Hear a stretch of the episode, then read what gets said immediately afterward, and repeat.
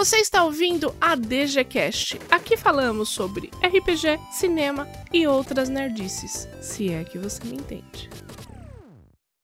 Bom dia, Brasil. Bom pomeriggio, Itália. Good morning, USA. Good afternoon, Irlanda. Good night, Canadá. Good morning, Austrália. Salamapag, Malásia. Good morning, Suécia. Boa tarde, África do Sul. Bom dia, Portugal. Guten Morning, Alemanha. E Reino Unido, God Save the Queen. Hoje estamos em mais um podcast.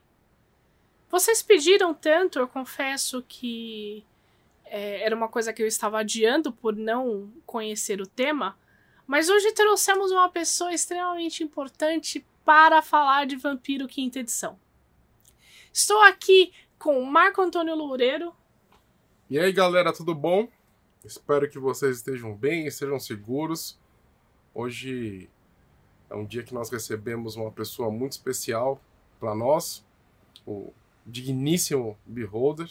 Ele é uma pessoa que, além de gostar de vampiro, né, gostar de vampiro quinta edição, ou seja, já temos algo em comum, é uma pessoa que, apesar dele não concordar, porque ele é uma pessoa muito modesta, é, um, é um, uma pessoa que entende demais de regras. Né? Ele gosta de game design, ele entende as regras, ele, ele conhece a dinâmica é, é, sutil né, que existem nas regras, e é um cara tipo, que, eu, que eu considero brilhante nesse ponto. tá? Então, acompanhei que vocês vão gostar bastante. O Boi é maluco, não dei ideia para ele, mas uma coisa é certa, eu realmente gosto de vampiro. Todos os elogios ignora.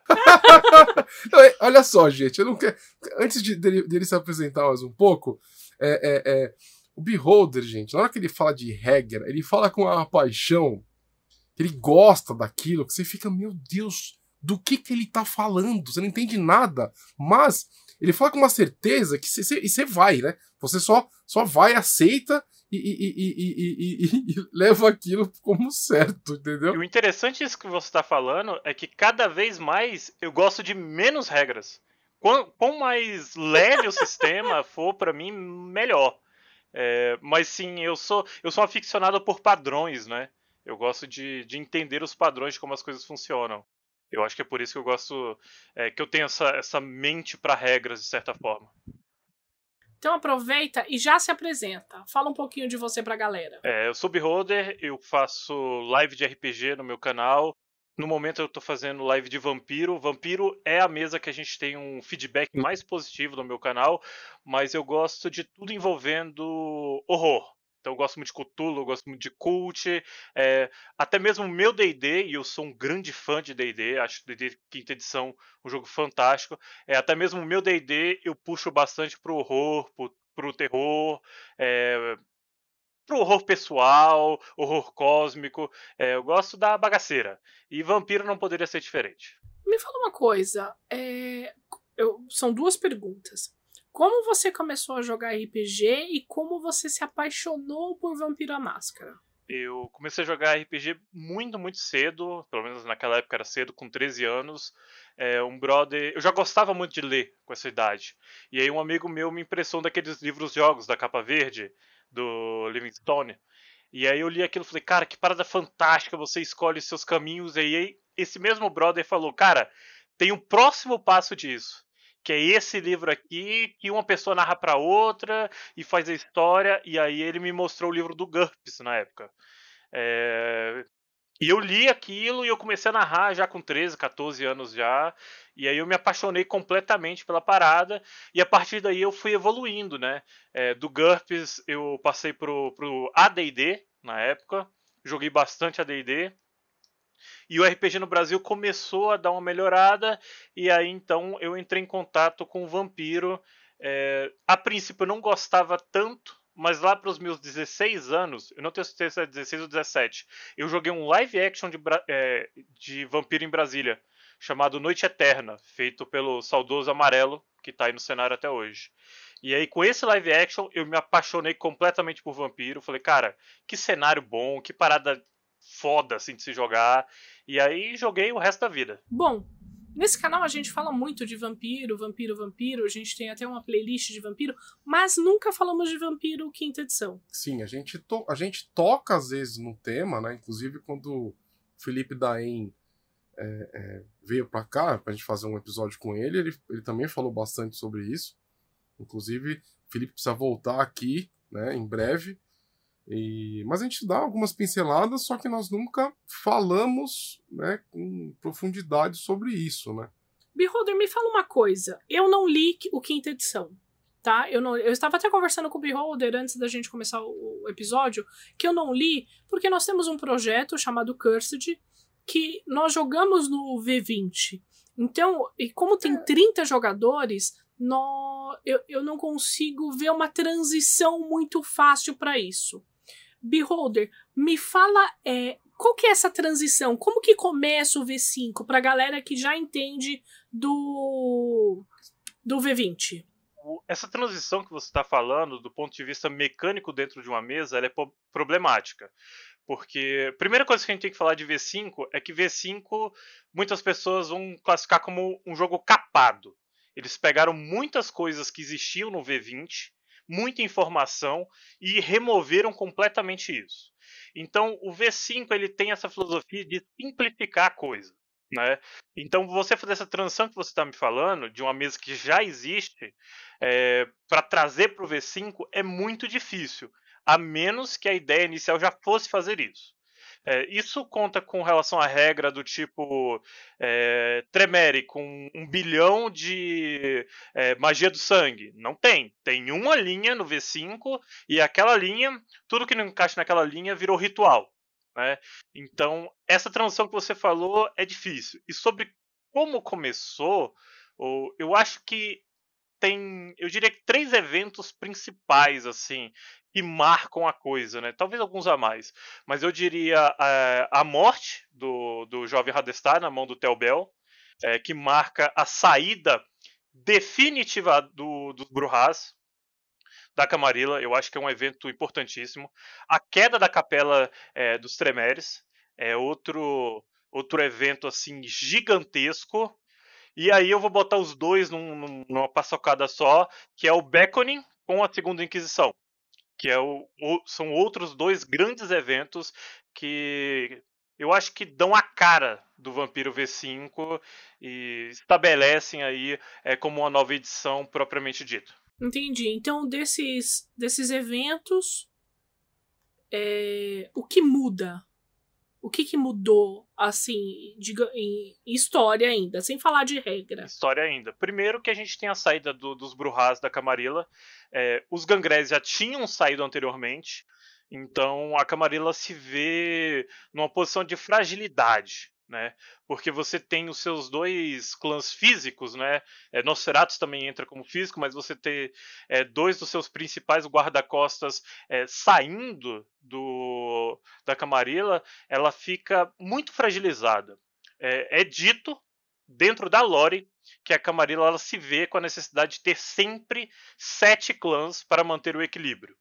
Então isso daí já mudou, é, muda bastante e eu acho que o outro ponto que eu falei, que é a queda, é, a queda da capela, é um ponto que muda bastante de história, porque a queda da capela quebra, destroça toda a questão da pirâmide Tremere.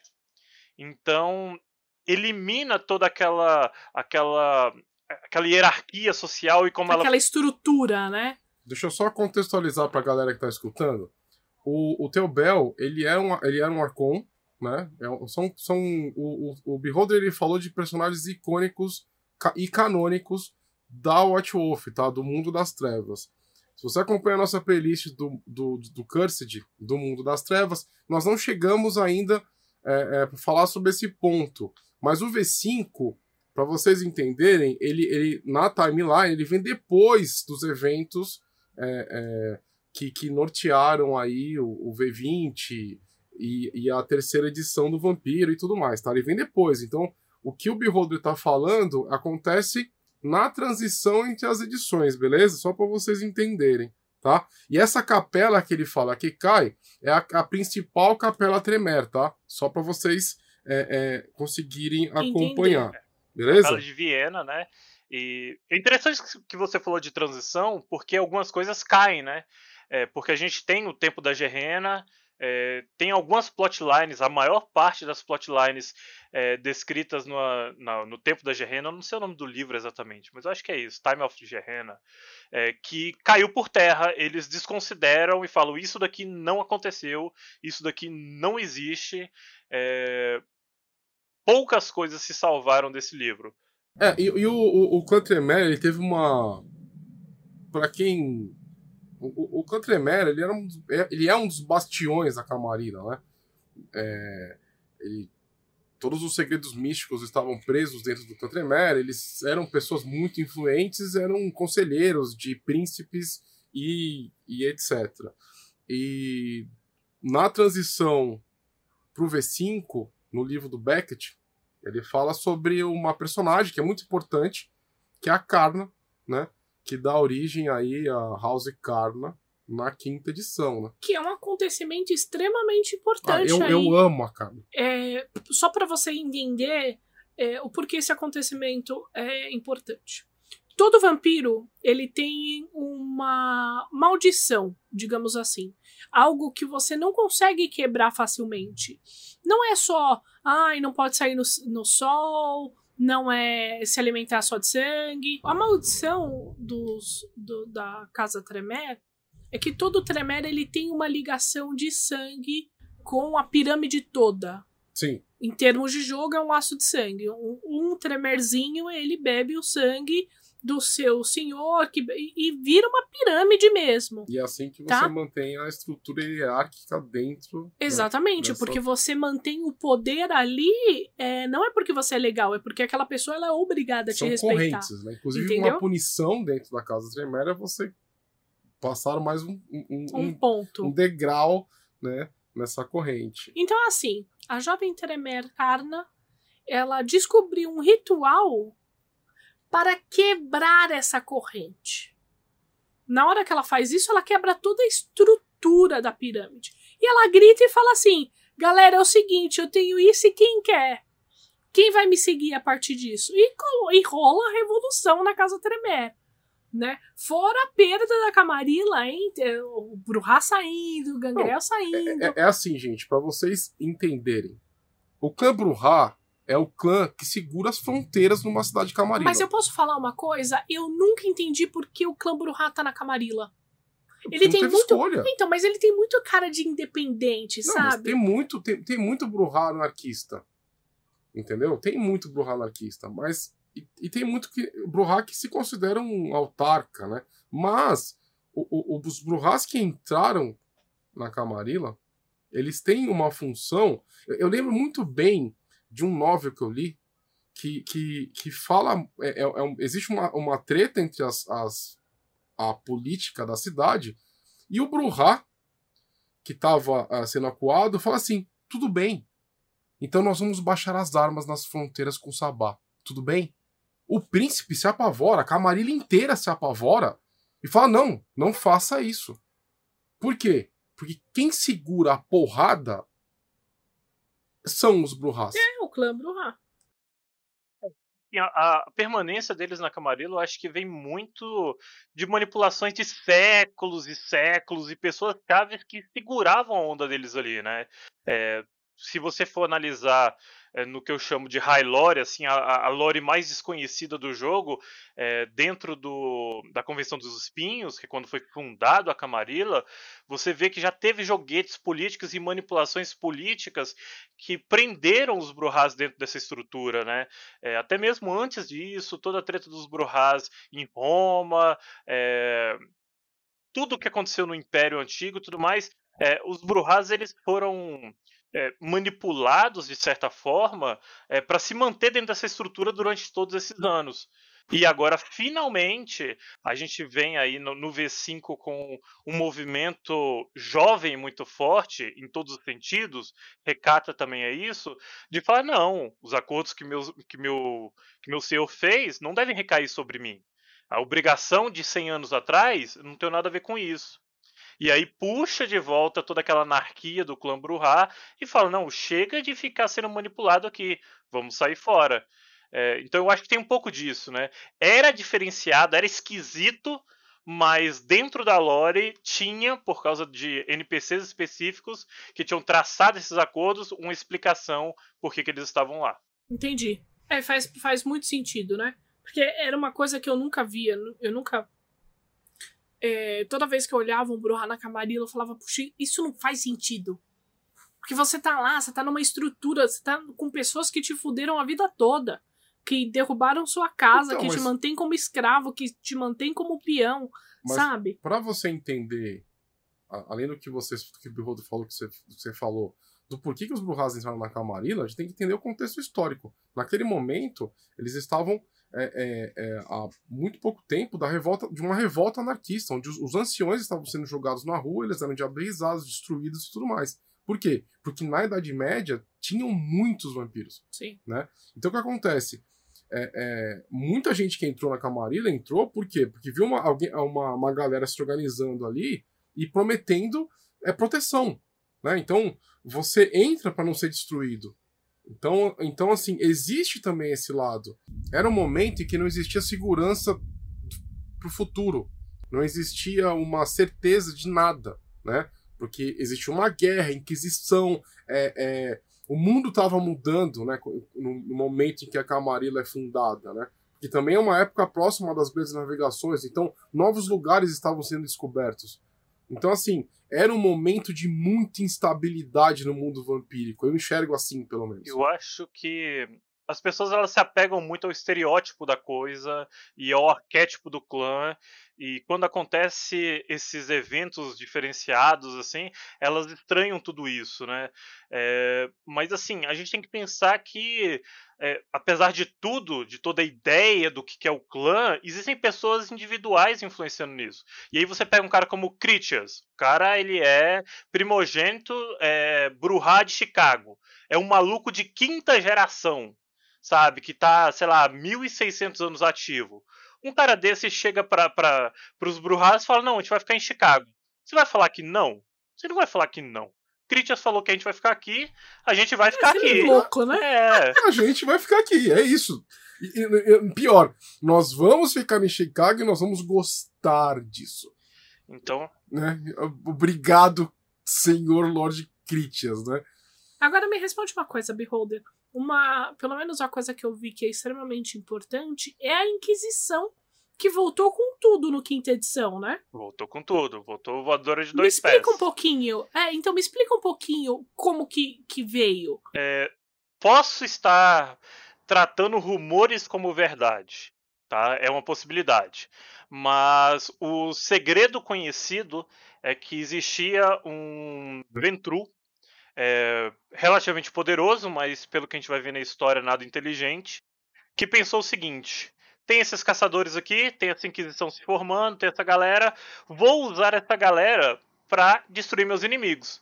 E começou a apontar e alimentar esses caras de informação, de dado, de whatever, é, para jogar esses caras em cima do Sabá. E aí, como tinha que ser, os caras foram lá, eliminaram o sabá local e coisa e tal, mas alimentados de todo aquele conhecimento, eles foram crescendo e eles foram começando a virar seus olhos para outras pessoas que não eram simplesmente o sabá. Então, um dos segredos aí conhecidos é que a Segunda Inquisição, de certa forma, o maior culpado dela é o é a própria Camarilla. Você soma isso com o fato que a gente vive num mundo completamente é, é, conectado, com câmeras, com tudo, que você não faz nada sem que você seja filmado ou pego. Já estava na hora é, das autoridades descobrirem o que estava acontecendo no fundo. E ao descobrir, tomam providências para a resolução dessa questão dos vampiros, né? É, então, assim, é um é uma treta que já era prevista, cara, que estava demorando. E devo dizer que a roupagem que eles deram para a Segunda Inquisição é muito bacana porque eles estão fortes. É uma galera que dá medo. Se tem Segunda Inquisição na, na cidade, é, os vampiros correm, eles ficam preocupados. Então acrescenta mais esse tipo de antagonista, né? Não é aquele caçadorzinho Van Helsing com é, uma jaqueta de couro e duas facas. São grupos extremamente bem equipados pagos e com muito conhecimento com relação às fraquezas, é, ameaçando uma cidade inteira. Então é desesperador. Isso era uma coisa que realmente, como você falou, estava demorando para acontecer. Porque o, o Vampiro à Máscara, ou terceira edição, a magia era jogar nos anos 90, onde a tecnologia não existia muito. Não era todo mundo que tinha celular, não era todos os lugares que tem câmera de segurança. Hoje já temos uma vivência diferente, né? Acontece algo na rua, 10 pessoas sacam o celular para filmar, ao invés de ajudar, né? É... E é legal eles colocarem essa vivência no jogo, porque é. eles dão uma roupagem toda diferente. Eu, eu, eu, a única coisa que eu não concordo muito é com o fato de tudo bem, ocorreu a Gerena, né, que é o final do mundo, e essa, só que essa Gerena ela foi fragmentada, né? Ela ocor não ocorreu em massa, mas em alguns locais, transformando assim os muitos cenários que compõem né, o, o, o mundo das trevas. Eu acho que a, a, existiam. Você ter, tipo assim, agora você tem as, as agências governamentais unidas com tecnologia e, e tudo mais. Por que isso não aconteceu antes? Né? Você tinha a tecnocracia. Porque antes eles não tinham todas as informações. A tecnocracia é um órgão extremamente fechado.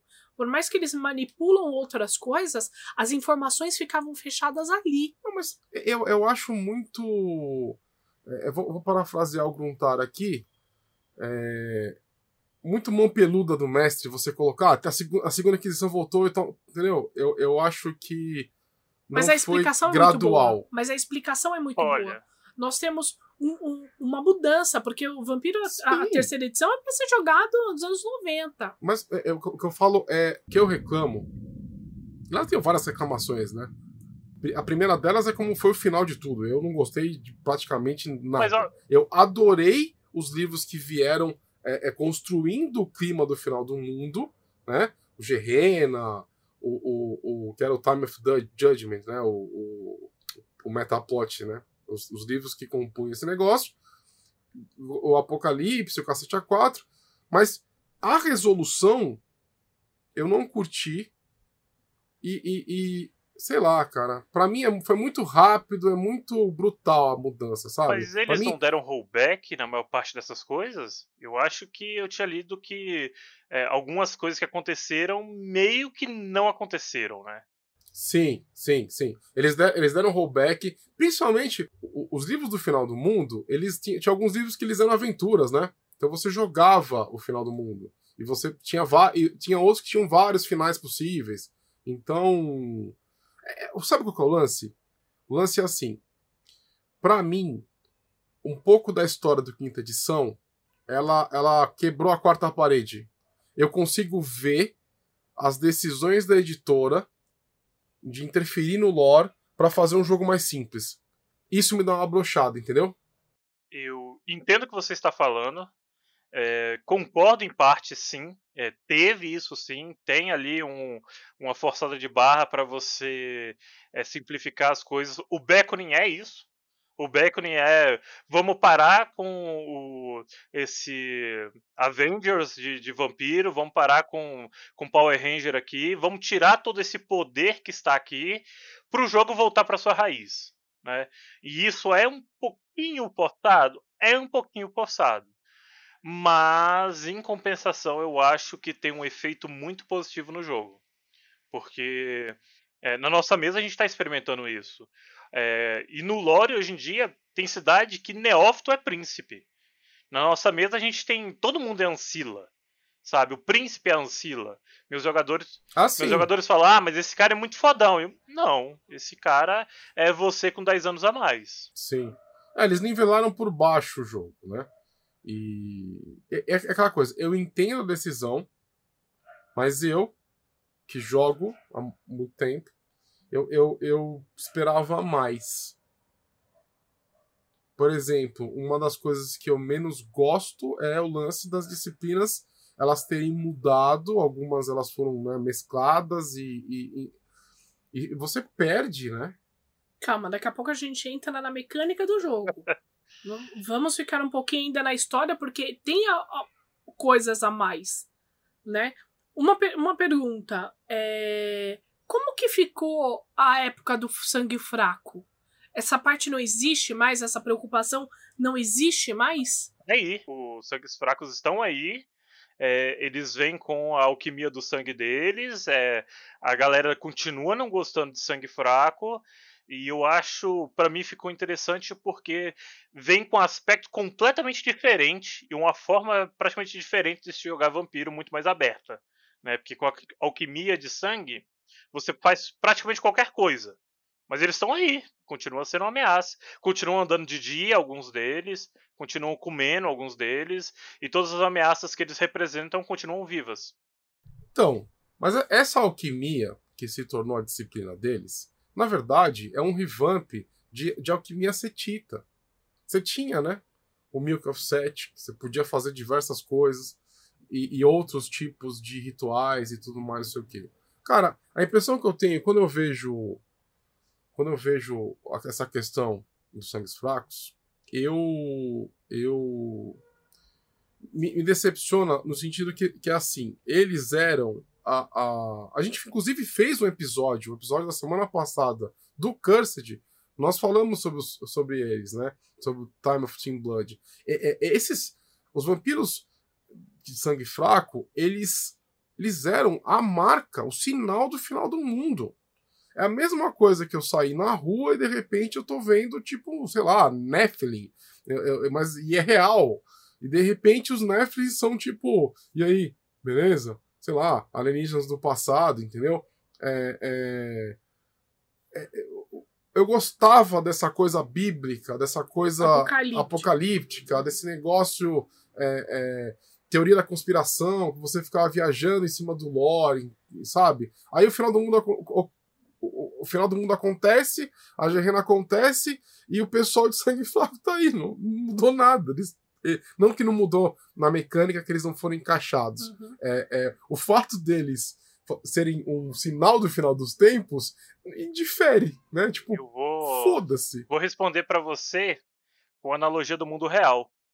Toda semana tem um culto que fala que algo é um sinal dos fins dos tempos. Ou é uma data no calendário maia, e a data do calendário maia vem, passa e whatever. Ou é um eclipse, ou é isso, ou é aquilo. E eu imagino que isso se encaixa mais ou menos nisso. Porque, no final das contas, a Lore e o, a previsão do tempo e, e todas essas loucuras, elas não são certas. Elas são, assim como a nossa, passada de um para o outro, e isso cabe manipulação. E eu acho que o Sangue Fracos ele tem um pouco disso, sim. Tá? É, é um sinal do fim dos tempos, passou e aí? Não teve o fim dos tempos. Como não teve no calendário Maia, quando não teve no Cometa, como não teve em nada. Sabe? É, a gente é cansado de ver isso no nosso mundo. E vampiro é suscetível a fake news. Né? Então, e é. é mas você, você concorda comigo, Beholder? Que é você deixar o jogo mais mundano fazendo isso? Sim, mas eu acho que o jogo é, precisa voltar pro mundano. Eu acho que um jogo de terror. Tava muito super, É, né? um jogo de terror pessoal tem que voltar pro mundano mesmo. E eu, eu fico feliz com isso, sabe? É, essa loucura. Inclusive, eu fico feliz com essa volta contra os anciões. É exatamente por isso, sabe? Porque é uma... A maldição de Uriel, né? Cara, os caras manipulam, os caras fazem tudo, mas, sabe, eu não preciso cair na lábia deles. Eu posso me libertar das correntes, sabe? E eu acho que é um pouco disso, é um pouco de superstição, né? E a superstição, a gente sabe que pode ter efeitos negativos. E eu acho que é isso que fica na cabeça da pessoa. Porra, eh, gera preconceito, né, contra os sangue fracos. E, sei lá, eu acho um tema interessante, cara. Não acho ruim, não. não. Mas olha só, eu vou falar um negócio aqui, porque parece que eu só falo coisa negativa sobre as coisas, sobre o V5, né? É assim, eu amei o sistema. Entendeu? Eu, eu, quando eu li a mecânica de fome, que o Bigodo vai falar daqui a pouco, eu. Mais sobre isso, eu falei assim, cara, eu. Que genial. Gost... Que genial. Eu gostaria de ter inventado isso. Que bom que inventaram isso, porque parece. O meu sentimento é que sempre esteve ali. Porque não tem coisa mais chata do que você ficar contando pontinho de sangue. Isso é uma coisa muito chata. Calma que eu ainda tenho duas perguntas ainda de lore pra gente entrar no sistema. Não, tudo bem. Só tô querendo avisar pra galera que não é que eu não, eu não gostei do que eles fizeram com a lore. Porque eu, boizinho aqui, eu, eu gosto, eu gostava de, de, sei lá, viver essa lore, entendeu? De estudar essa lore, de ficar viajando nos pontos. Quem acompanha a nossa série sobre o mundo das trevas, vê, está escutando o quanto eu piro em cima das histórias, porque eu realmente sou enlouquecido e fanzaço do que aconteceu. Mas eu adoro o sistema, tá?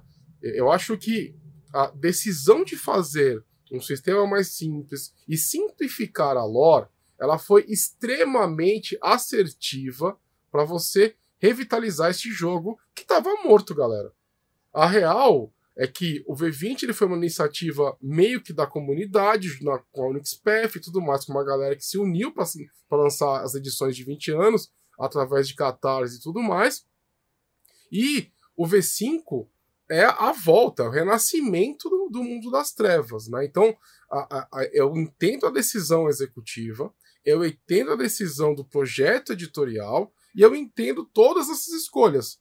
Porque não é porque eu não concorde com algo né, que eu vou odiar a parada. Tipo, tem, tem seu valor e tem um valor absurdo né, para o cenário atual do RPG. Outra pergunta, Beholder. O que, que aconteceu com os anciões? Com os antediluvianos? Existe alguma mudança disso no cenário? É, existe, mas a resposta eu não sei. E eu acho que ninguém sabe. O que acontece é que eles sofreram esse efeito de um evento conhecido como beckoning, onde eles escutam, eles sentem um chamado é, que faz com que eles abandonassem a cidade deles e fossem atrás dessa parada. Pelo meu conhecimento de lore, eu tenho 99% de certeza que ainda não foi dito o que, que é o beckoning, para onde que eles foram e resolver o que, que eles foram resolver.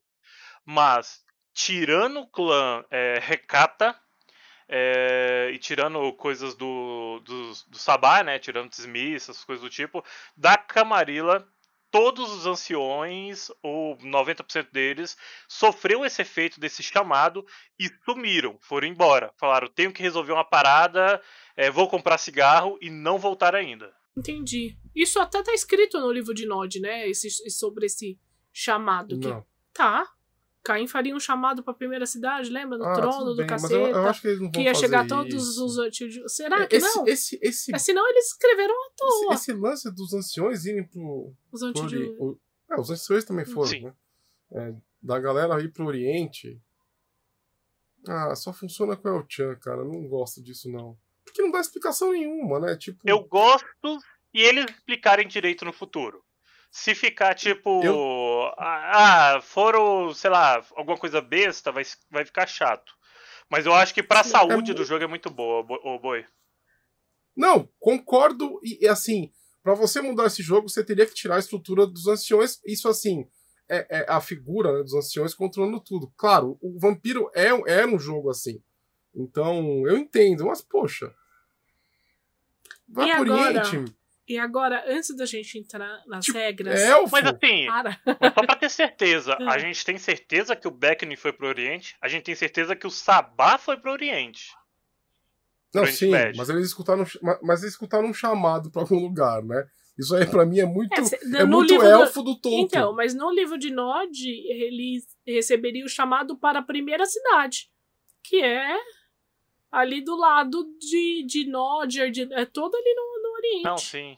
É, eu também acho que foi pra lá Então, que eles foram. né, Isso aí. É, então, se, se eles cumprirem o que tá- foi escrito no livro de Nod, eles foram chamados para a Tá, mas, primeira mas- cidade. mas aí você muda Aí tudo, foram tudo pra Enoch. você muda tudo e só usa o fato que Caim vai quebrar todo mundo. Não, mas a gente não sabe se é Tava isso. escrito. Mas não sabe se é isso também. É, a gente é, não Ah, sabe. mas é o que tá escrito no livro de Nod, né? Tudo bem, mas pode ser que eles foram só comprar pão na casa do João lá, entendeu? Não, mas assim, Não sabe. é, é conhecido, é um fato real dentro da lore que o livro de Nod ele é manipulado. Ele não é 100% Sim, real. sim, sim, sim, sim. Então, Não, não é 100%, mas algumas coisas são. É, a primeira cidade ficava naquele, lá onde tem as ruínas de Gobek Tepe, né? Isso. é, inclusive o Beckett, ele, ele é um nudista, se eu não tô maluco, né? É, ele é. Ele, é nudista e ateu, É. né? Porque ele não acreditava, não acreditava em Caim, E ele né? é um cara que tá atrás da verdade por trás desse conto de Nod, né? Um cara que tá querendo descobrir o que tem de verdade Sim. e de errado nisso. Porque tem muita coisa errada. Tem muita coisa que é manipulado, que é feito pra controle. Sim, então sim, não dá pra sim. levar A gente não, a tudo ao gente- pé da letra. não com, com certeza não. Inclusive, o, né, o, o produto foi feito pra isso, né? Pra você ficar discutindo, dúvida, como a exato. gente tá fazendo aqui, o que, que é o que não é verdade. Agora me, me tira outra dúvida. Então, com essa é, é, chacoalhada na Camarilla, hoje quando a gente vai jogar o V5, qual que é a diferença de Ca- Camarilla, Sabá Independente? O que, que muda nessa estrutura tão importante para os jogadores? É, Sabá, no momento, a gente não, não tem material e não tem lore, né? A gente não sabe o que, que aconteceu com o Sabá exatamente. É, vai sair o, o, o Guia do Sabá e a gente vai descobrir, mas até lá os caras estão resolvendo a treta deles no Oriente Médio, deixa eles lá. É, com relação à estrutura da Camarilla, é, mudou a própria estrutura, estrutura interna. Os Banu Hakins passaram a entrar para a Camarilla e os La Sombras entram para a Camarilla. Como eu falei antes, né, a Camarilla diz internamente que eles precisam de sete clãs para alcançar a estabilidade. Então, com dois porradeiros saindo, eles foram atrás de substitutos. É, os Banu Hakins disputaram essa vaga com os Setitas, é, que é o Ministry agora. É, os Setitas perdem essa vaga, os Banu Hakins conseguem vencer essa disputa ali política entre os dois clãs. E os, os La Sombras, de forma inesperada, porém completamente lógica, conseguem entrar é, dentro da Camarilla, fazendo o que o La Sombra faz de melhor, que é matar os seus anciões. La mas o- Sombrice. É, mas o, o, o- já tinha os La Sombra antitribo Tinha né, La Sombra dentro da de Camarilla. Tinha Príncipe La Sombra. E a gente tinha os La Sombra antitribo, né? é, dentro da Camarilla. Você tinha o Marcos Vitel, que é um dos personagens mais famosos da White Wolf, né? Do, do- do- da parte canônica da White Wolf, que, que era príncipe, né? Ele era um La Sombra antitribo que, que, que se apresentava para os outros como Ventru, mas era La Sombra. Então eles já estavam lá, né? Já Mas estavam lá. por que eles quiseram firmar algo na Ah, Camarilla? eu acho que isso é uma desculpa. Uma desculpa não, né? É uma, é uma forma que eles quiseram colocar. Porque assim, isso é uma mudança de paradigma, né? Na, nas edições anteriores, a Camarilla ela considerava que todo mundo vampírico era parte dela. Uhum. Eles. Eles. é, é, é, é, eles criavam regras que contemplavam todo mundo. Você não precisava se filiar à Camarilla. Eles consideravam que todos eram da Camarilla. Ou você era inimigo, ou você era da Camarilla. E os inimigos é o Cacete 4 e os anarquistas, né? Então, assim, é uma mudança de paradigma você ter que fazer um teste para você entrar, né? Porque eram, os Assamitas e os Setitas, eles eram clãs independentes. Inclusive, você tinha acordos para eles, eles serem mantidos assim e tudo mais. Mas no final do, da história, quando os Gangrel saem da Camarilla, né? Quando o, o, o Justicar Gangrel decide sair, o, os Assamitas entram, né? Esse que era o plot, não era isso? Isso já tinha, já tava é, é, pré tipo, tinha acontecido antes, isso que eu quero dizer, antes do Uhum. V5. Né? Foi só uma, uma formalização. É, né, Eu acho coisa. que tinha as conversas, né? te- Teve o começo do é, desse papo. Eu acho, posso estar 100% enganado, mas eu acho que oficialmente não tinha acontecido ainda. Não, não aconteceu. No, no, no lore não aconteceu. É, só tinha essas conversas mesmo. Pelo menos até onde eu sei. Né? Mas, em alguns grupos de fãs, tipo o WBN ou a Camarilla, que são grupos de live action, chegou a acontecer. Viraram plots, metaplots, tipo, mundiais. Entendeu? Desses fã-clubes, né? Uhum. Então, assim, mas já, já indicava, né? Então, aquela coisa.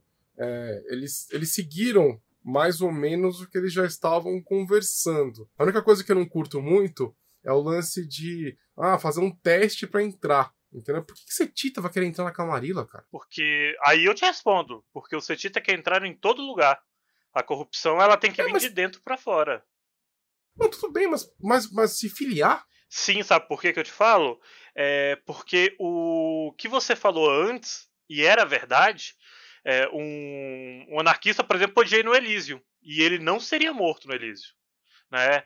É, antes a Camarilla tinha essa visão de aceitação daqueles que quisessem escutar a sua palavra. Hoje em dia, com a Segunda Inquisição é, e com outras coisas, a Camarilla não tem mais essa visão.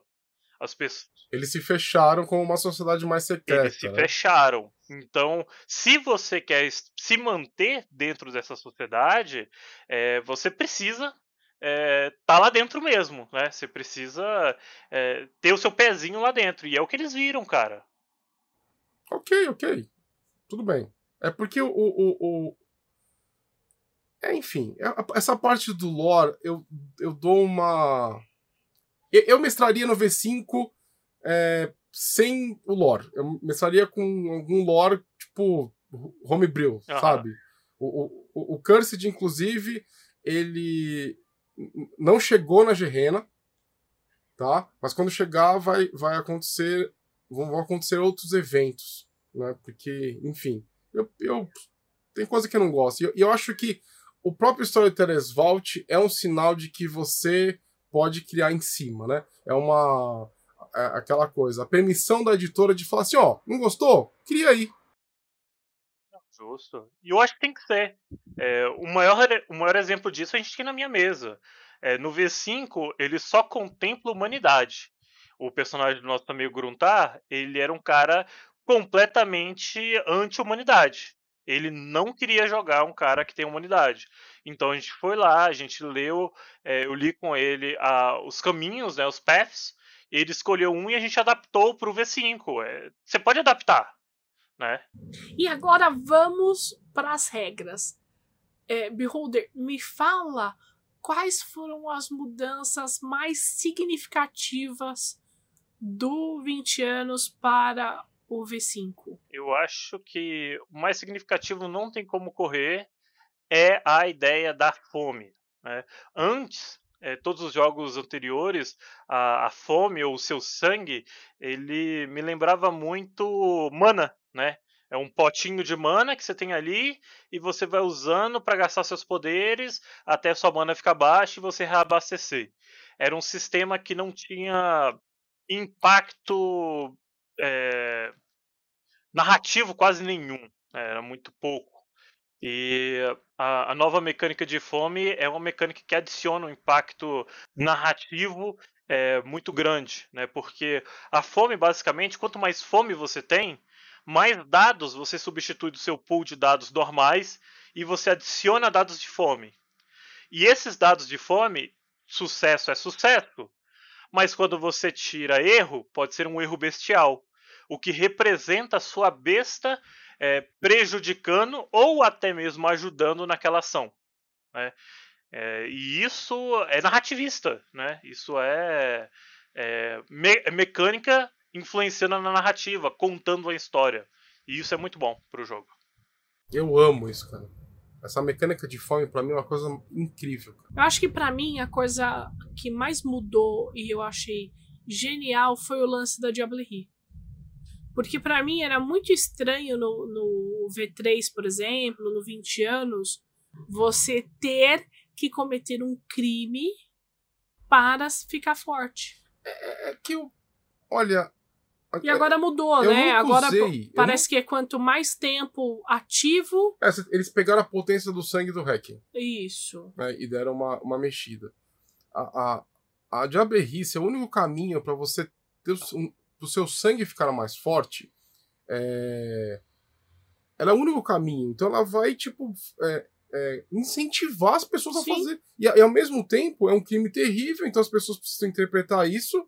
E aí nós caímos Inclusive, vi outro dia no, no grupo Vampiro à Máscara um cara falando sobre é, jogar como Vampiro Evolution, né? Tipo, X-Men Vampiro.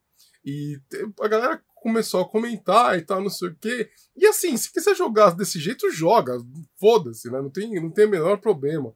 Você tá se divertindo e não está prejudicando ninguém, é isso que importa, né?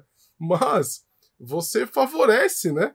Porque você tem que ignorar a, a, a, a o crime para você poder subir de poder. E a única forma, né? Então, eu acho que eles foram muito felizes com relação a isso, é. né? O que, que, você acha? É, eu acho que o potência de sangue, você já falou tudo. É uma mecânica inteligente, é uma mecânica que você compra com XP, então à medida. Acho que compra com XP. É, com XP inicial tenho certeza que compra. É, então você consegue subir essa parada, é, faz total lógica com o jogo, é, mas eu achei bacana que eles não removeram a Diablerie. Ela continua existindo.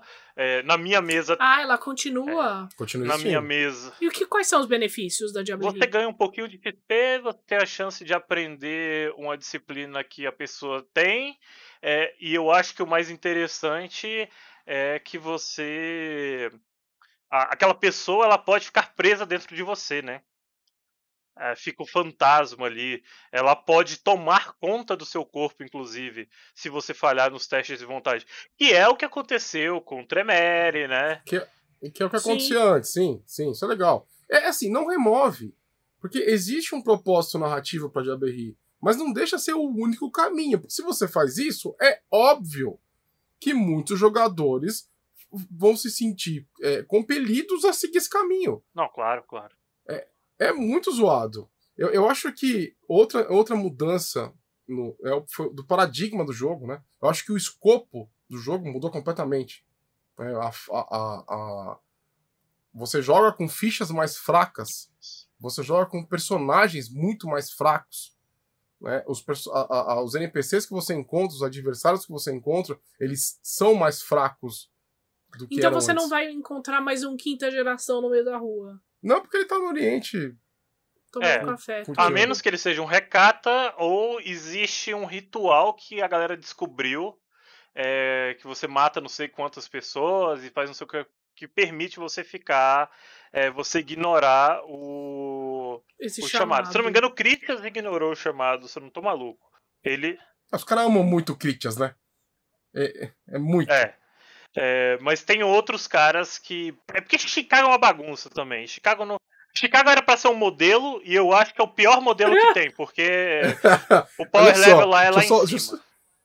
Deixa, deixa, deixa, eu só falar pra galera que tá escutando aqui. O que, que é Chicago? Chicago by Night é um cenário, tá? É, oficial da Watch Wolf, um cenário de cidade. Então você tem todo um cenário construído com NPCs canônicos e tudo mais, e é um livro. Você compra esses livros de cidade. Chicago by Night eu acho que é o mais famoso deles. O problema é o seguinte: que em Chicago estão Helena de Troia, Menelaus, é, quem mais? Tipo, Critias e um monte de pessoas, é, é, membros, né, cainitas extremamente poderosos, né, que que simplesmente deixam o jogo é, é, na é, tipo, é, é, como se você jogasse D&D só no Epic Level. Basicamente é isso. Né? Isso sem contar o Lodan, né? que, é um, que é o príncipe da cidade, né? ele morreu, mas assim, morreu, voltou, acho que morreu de novo. O Lodan, tipo, tipo ceia, né? o, o Lodan, ele é um, um, um, um, cara muito foda também. O então, assim, príncipe atual de Chicago é o Jackson, né? É, é um personagem interessante, inclusive. Mas desculpa te interromper. Não, imagina. É só vocês entenderem que é, é um cenário que eu acho que eles pegaram todas as ideias que eles gostavam no mundo e falaram assim: ah, vamos colocar em Chicago. Eles não tinham nem muita noção do que eles estavam fazendo. Por que, que Helena de Troia vai estar em Chicago, é. gente? É. Por quê? Tem, tem uma explicação, por mais porca que ela seja. É, acredita quem quer e segue quem quer, mas tanto off-game quanto in-game, em lore, Chicago ela é a cidade exemplo da Camarilla. Né? Ela é o exemplo, o pedestal do que, que uma cidade da Camarilla tem que aspirar a ser. Chicago é essa cidade. É, e dentro Sim, de lore é assim também. Né? É, a, galera, a galera considera Chicago meio como se fosse a capital é, da Camarilla Mundial, algo assim, de certa forma. Né? É um, é um modelo, é um exemplo perfeito. É, e por isso atrai. Ah, e, e tem o Al Capone também, né? E tem o Al Capone também, ah, né? Chicago. Quando você vai ver o Chicago by Night, você vê em quem tá disfarçado é, dos primogênitos Nosferatu, você vê a galera assim. É, eu que estava feliz com esse power level para baixo, e eu estou narrando a mesa de Chicago by Night, eu dei um facepalm, assim, vendo as coisas, sabe? Fiquei um tanto quanto decepcionado deles removerem o power level de todo lugar, mas Chicago não pode mexer. Chicago tem que deixar todo mundo ali. Então, sei lá. É tipo WandaVision, entendeu? É o mundinho ali perfeito de alguém. É, é, é, é tipo mexer com Waterdeep. É. O que mais você acha que foi uma mudança muito significativa para o sistema? Essa questão que eu falei do power level, né? A redução dos poderes das disciplinas. É, a gente comentou antes, né? O jogo tinha grupo que jogava Power Ranger, grupinho de cinco, cada um com sua cor diferente, é, enfrentando monstros gigantes da semana. É, e eles removem isso, tirando um pouco do poder. É, eu, eu gostei disso, mesmo torcendo o nariz é, para algumas remoções, como o Boi falou, de algumas skills específicas, né? Algumas disciplinas específicas sumindo, e principalmente trilha taumatúrgica. Eu entendo a importância de zerar a trilha taumatúrgica, porque estava uma bagunça do caramba, é, mas eu estou achando no momento poucas opções do poder que era para ser o poder com maior diversidade dentro do universo. É, Ressonância Sim, de sangue. Concordo. Ressonância de sangue. O fato de, de acordo com a, o sentimento da pessoa, o estado mental da pessoa no momento que você se alimenta, você conseguir atrair poder daquilo, né? Você consegue ganhar alguns pontinhos é, de algumas coisas de acordo com ressonância, dá uma certa importância para forma como você se alimenta, é, o que, que leva a essa outra coisa, né? Predador. Você tem uma forma é, escrita na ficha certinha de como você se alimenta e essa forma te dar bônus, né? E ter o, a rolagem rápida de predador. É, eu acho que isso facilita o jogo e isso enriquece o jogo. Se você quer narrar a caça, você narra. Se você está num momento onde narrar a caça não é interessante, você faz a rolagem e opção sempre é a melhor coisa a se fazer no sistema. Sim. E, e, e, vamos, e tem outra coisa, né? Tem o lance do 1 também, né? Você, nas edições antigas, não tô falando do hacking, tá? Tô falando das edições antigas, você, o 1 anulava um sucesso. Né? Isso faz com que todo dado que você role tem 10% de chance de você ter duas falhas, né? A falha do dado que você rolou e, a fa e uma falha adicional. Então, matematicamente, o sistema era feito para você falhar. Sim. Né? Então, o que, que eles fizeram com Beholder? É, eles removeram, até onde eu me lembro, tá? Eles removeram esse aspecto, mas o 1 influencia na fome. Quando você falha num teste e você tem uns na fome, é, pode caracterizar como uma falha bestial. É, por algum motivo a sua besta é, influenciou naquele momento, naquela ação, e você falha ao mesmo tempo que você deixa a sua besta tomar conta, ou ela faz alguma merda que fica é, evidente a sua natureza bestial naquele momento. Não, é isso aí. E, ou seja, muito melhor, né? Porque matemática era uma frustração. Você jogava, sei lá, oito dados, tirava três uns, e na verdade você tinha, ao invés de duas falhas, você tinha quatro. Se você tivesse um sucesso, né? volta aquela questão que eu falei. Você tira é, toda essa frustração que o Boi falou e você adiciona à falha um elemento narrativista. Quando você falha, é, existe a chance é, da sua besta ter interferido. E quando você acerta, também. Porque tem o elemento do acerto bestial. Você tentou convencer alguém, mas você fraquejou a sua consciência naquele momento e a besta toma, um, um, toma conta e ela tenta seduzir. Ou você tenta ver alguma coisa e a besta toma conta, seus olhos ficam vermelhos. Você consegue um acerto, mas aquele acerto, de certa forma, revela a sua natureza bestial também. Esses elementos narrativistas fazem com que a mecânica de fome sempre deixe o jogador é, com medo, né? A besta se torna um perigo real constante o tempo todo. E isso é muito fantástico. É, não importa o poder do seu personagem, você sempre vai ter essa possibilidade, né? É... E assim, gente, a... o Vampiro, o Mundo das Trevas, sempre teve a proposta de ser um jogo narrativo, né? Eles só encontraram mecânicas extremamente modernas para poder é, é, é, continuar nessa trilha, né? O, o jogo não é para ser um, uma simulação real sobre algo. É um jogo para ser uma, é uma contação de histórias. Sempre foi assim. É um jogo de contação de histórias. Você é um jogo narrativista, né? Você a, a história, né? Porque o sistema ante, anterior é uma merda, né? O, o, a, a história era sempre mais importante. Se você pudesse dar uma dica, o Beholder, para quem joga já no V3, no V20 e a pessoa quer fazer a transição da mesa, como que ela poderia fazer essa transição? Pergunta difícil. Eu, fal eu falaria para não fazer. eu falaria. Não, não vou falar para não fazer. Eu vou falar para você. Depende do power level da mesa. É, se a mesa se encontra no estágio de neófito ainda, é, com clãs normais, com poderes normais, só uma olhadinha, dá uma adaptada ali na ficha, nos poderes, e você consegue fazer uma transição mais tranquila. Se a sua mesa é, tem coisas mais diferenciadas e um power level acima, eu diria para essa galera é, pegar essa história, é, transferir essa história como fizesse um momento de transição aonde as coisas a história evoluiu do V3 para o V5 e os jogadores tivessem transformassem os personagens em NPCs e fizessem novos jogadores. Novos personagens desculpa. É, porque é muito difícil é, transicionar algumas coisas do V3 para o V5 como eu disse, não tem é, magia do sangue, não tem caminho nenhum que tinha antes, né?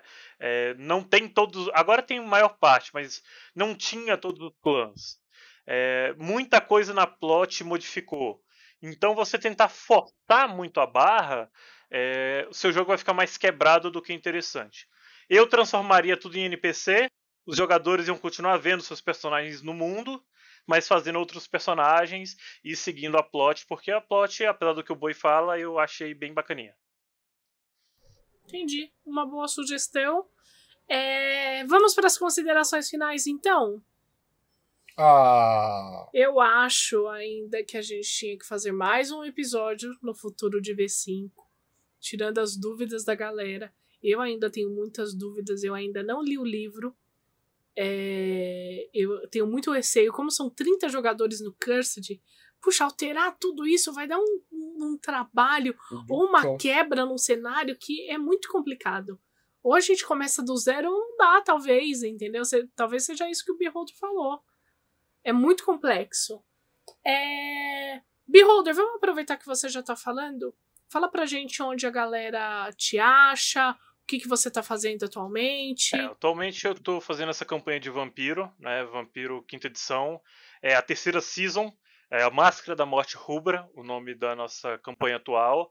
É, jogo lá no, no, na Twitch do Gruntar, mas a campanha vai para o meu YouTube, é youtube.com.br beholdertv.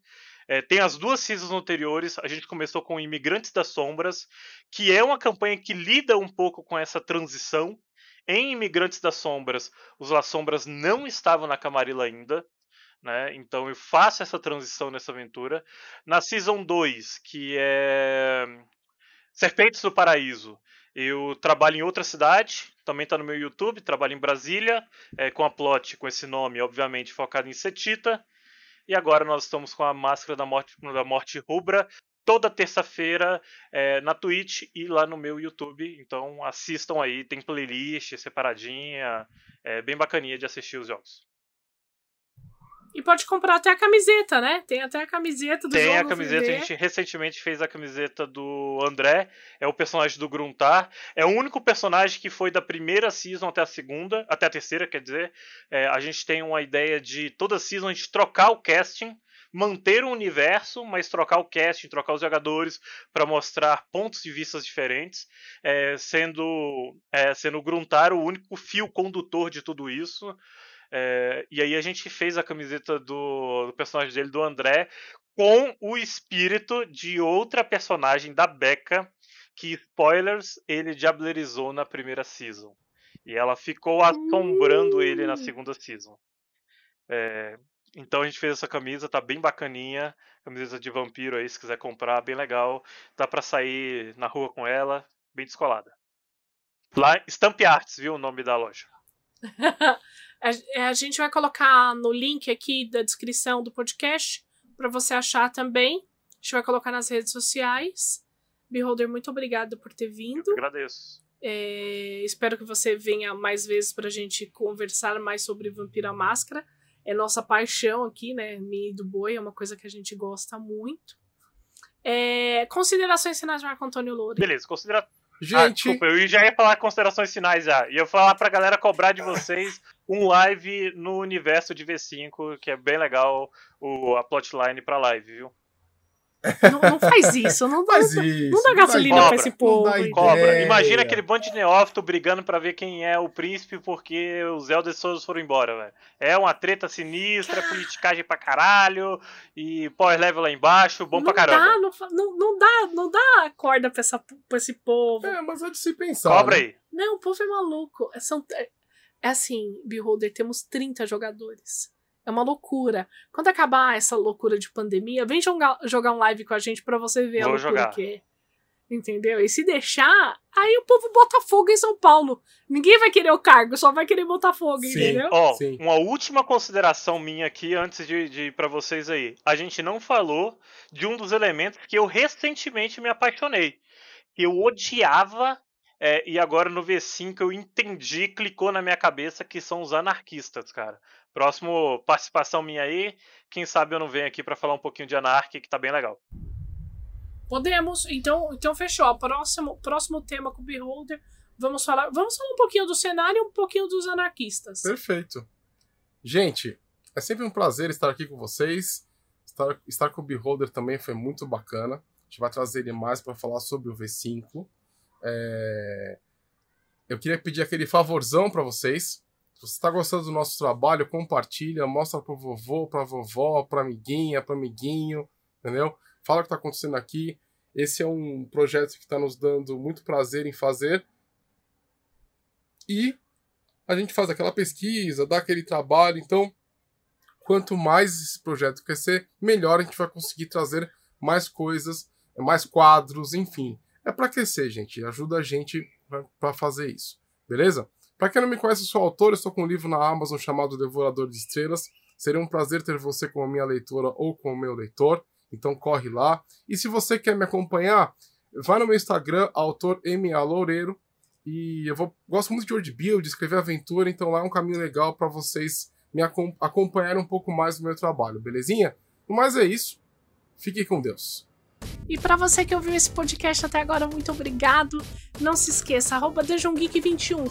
Isso no Facebook, no Instagram, no Grindr ou na terra de Nod mais próxima da sua casa. Não se esqueça também que todo segundo sábado do mês temos eventos de RPG onde você pode vir e jogar. Tá bom? Um grande beijo, um forte abraço e até o próximo. Beijo!